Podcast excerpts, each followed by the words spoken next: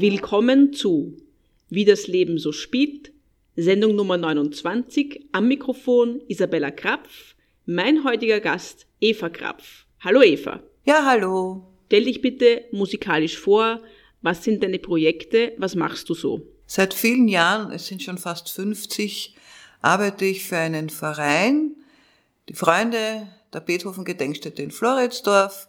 Früher waren wir eben in dieser Gedenkstätte zu Hause, jetzt seit circa sieben Jahren im Bezirksmuseum Floridsdorf. Dort werden regelmäßige Konzerte organisiert, quer durch den Gemüsegarten von Kammermusik, Klavier, Solo, Gesang, Wiener Lieder, ernste Lieder, Chorkonzerte. Und mein zweites großes Projekt, auch ein Bein, auf dem sozusagen mein Leben steht, ist der Frauenchor Floridsdorf, den ich seit 1983 leite und der ebenfalls jetzt seine Heimat im Bezirksmuseum Floridsdorf hat. Den Chor gibt es schon seit circa 100 Jahren. Wir haben auch im Jahr 2014 äh, das 100-Jahr-Jubiläum gefeiert. Und das Besondere daran war, dass wir äh, unter vielen Mühen und mit sehr viel Übung und mit sehr viel Kraft eine CD produziert haben. Wir hören auch jetzt ein Stück von dieser CD. Was wird das sein? The Lion Sleeps Tonight.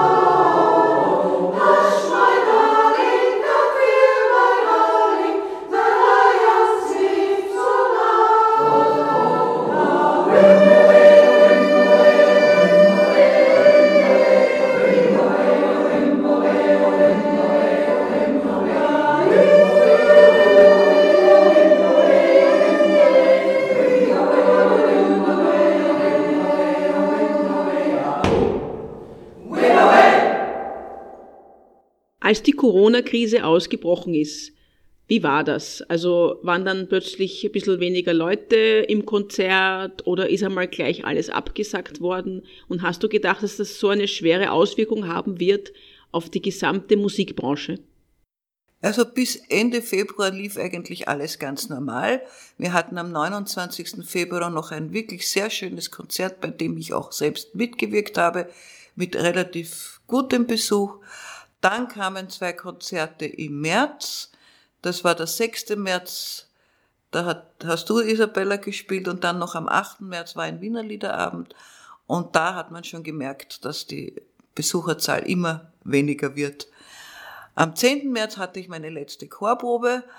Da haben sich schon einige entschuldigt, dass sie sich eigentlich nicht mehr so richtig auf die Straße trauen. Einige sind mit Handschuhen gekommen und ziemlich vermummt.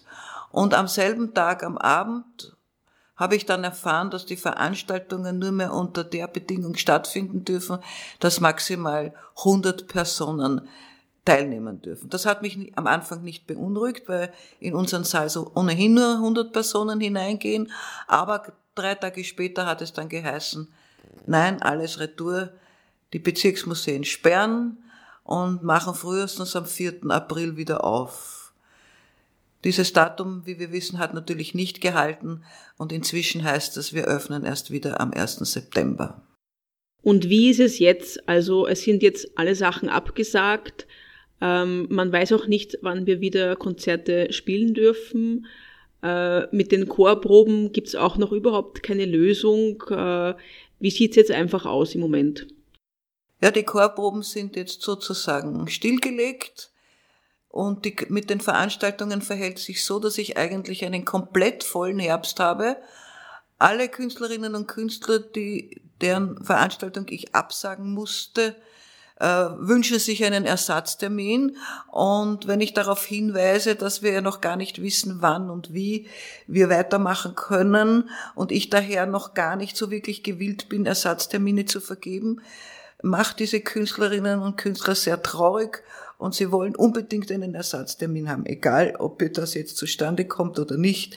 Und ich muss da jetzt ein bisschen mit Fingerspitzengefühl mit meinen Künstlerinnen und Künstlern umgehen, weil die ja alle durch die Bank, egal ob sie jetzt nur von der Kunst leben oder das auch einfach als Hobby machen oder als äh, Freizeitvergnügen, alle wollen wieder auf die Bühne und alle wollen wieder spielen und singen.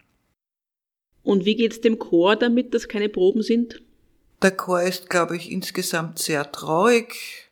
Wir treffen uns jetzt äh, partiell immer in irgendwelchen Gasthäusern oder wir sind auch, kommen auch privat in, in den Gärten von den Sängerinnen zusammen, äh, natürlich auch nur partiell und jeder hofft eben, dass es im September weitergeht. Wir hätten heuer am 10. Juni unser Jahreskonzert gehabt.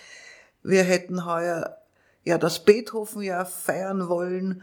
Auch der Chor hätte dazu beigetragen. Unser Konzert hat oder hätte den Titel gehabt, Beethoven geht ins weiße Rössel. Und vielleicht können wir das dann im Jahr 2021 nachholen.